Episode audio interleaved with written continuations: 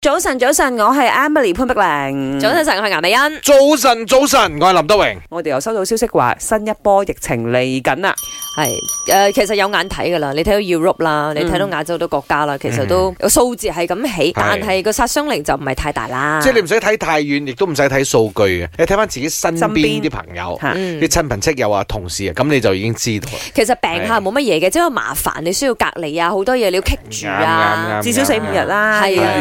譬如誒，但係佢有啲人咧，就譬如好似我細佬咁樣啦，即係佢中咗誒呢個 Covid nineteen 咧，好奇怪喎。嗯嗯即係佢佢有翻好早期嗰種症狀症狀，即係佢佢而家味蕾冇咗。哦跟住佢周身骨痛，之前啦吓，而家已經靠嗯你靠咗，條靠咗到最尾咧，佢講死啦，我冇咗味蕾，哇，哦我美冇國味蕾啦，唔係唔係呢個 Omicron 嚟嗯㗎，係呢個係之前嗰只嚟誒，㗎，但係有啲人咧，即係都會有咁嘅情況嘅，係都會有咁嘅啊情況啊。所以比較嚴重啲啊，得係到。無論如何，如果你係有打疫苗嘅話，即係打埋打埋加強針嘅話咧，嗯個症狀係輕微好多嘅。呀只係你個防範措施都係要做足啦，係咪先？係啊，咁我哋就問下大家，咦有冇 feel 到你身邊越嚟越多 new B 啊？係 new B 意思就係嗰啲未中過嘅朋友，即係難逃一劫都係中咗老老嘅。實實呢一排我哋身邊中嗰啲朋友咧，嗯都係之前又未未中過嘅中 係，反而係即係冧莊嗰啲就少啲，係，係嘛？所以哦所以有啲人咧，即係第一次中嗰啲咧，佢就講，咦呢波好似輪到我哋 喎， 嗱，林生你唔好講咁多嘢啊！呢間房裏邊有三個，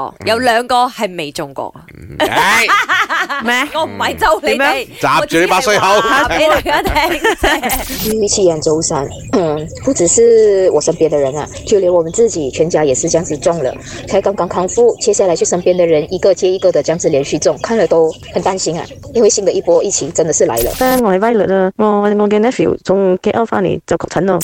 有啊，最近我家里有两个人中啊，我的妈妈和我的老公，变成我一个人要照顾我的孩子，还要 work from home，还要再照顾两个 COVID 的 patient。 Hi，陽光幫早晨啊，我係阿 Ken 啊，我身邊陸陸續續都有人誒賴嘢啦，new B 都有，冧裝嘅都有喎，小朋友嚟嘅添。咁我家姐個仔就第二次咯，咁喺學校嗰度嘅，同埋我都有大概一二三個同事，同埋有朋友嘅太太都係啱啱確診嗯嘅，誒、所以就都係勸大家小心啲啦，同埋六十歲以上老人家有第四針嘅話，快快出去打啦喂！